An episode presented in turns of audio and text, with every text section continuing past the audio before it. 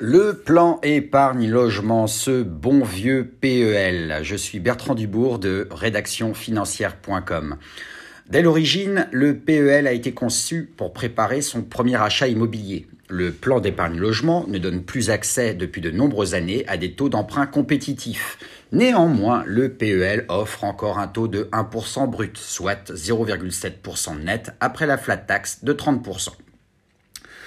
Alors quel est l'esprit du PEL À l'origine, le plan d'épargne logement est un compte réglementé qui a pour objet de se constituer une épargne pour acheter un bien immobilier. L'épargne du PEL permet d'obtenir des taux avantageux et parfois une prime d'État. Le plan d'épargne logement est un véhicule d'épargne bloqué pendant 4 ans au minimum. Alors quels sont ses avantages? Le PEL bénéficie tout d'abord d'une prime de l'État qui peut atteindre 1525 euros. D'autre part, le taux d'intérêt maximum pour un prêt souscrit avec un PEL est de 2,20%. Le plan d'épargne logement, en outre, permet de faire fructifier un capital sans impôt pendant 12 ans. Les versements minimums obligatoires annuels sont assez faibles et le titulaire du PEL peut choisir la périodicité dans ses versements. Le PEL est donc un outil d'épargne sans risque. La rémunération des vieux PEL est tout de même, en ce moment, en 2021, sur la sellette. En effet, les PEL ouverts avant 2011 sont actuellement dans le viseur de la Banque de France à cause de leur rémunération dispendieuse eu égard au taux actuel. Ainsi, le PEL pourrait perdre ce qui a fait son succès, à savoir la promesse initiale pour l'épargnant de conserver ad vita aeternam le taux affiché de départ.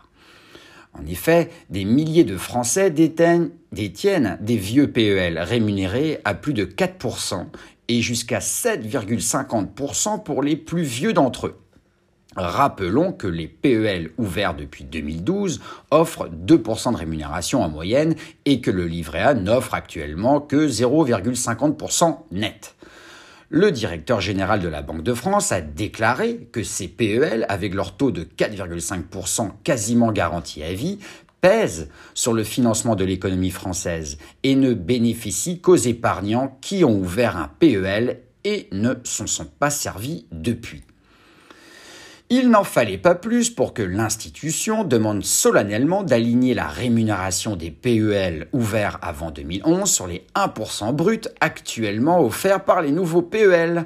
Il en résulterait un gain de l'ordre de 3,9 milliards d'euros en matière de ressources pour le financement de l'économie française. Les épargnants font la grimace car ils perdraient de facto 1100 euros d'intérêt par an et par PEL le ministère de l'économie et des finances, Bruno Le Maire, n'est pas pressé de répondre et a précisé que rien n'était prévu sur ce point. Je vous dis à bientôt pour un nouveau podcast de rédactionfinancière.com. À bientôt.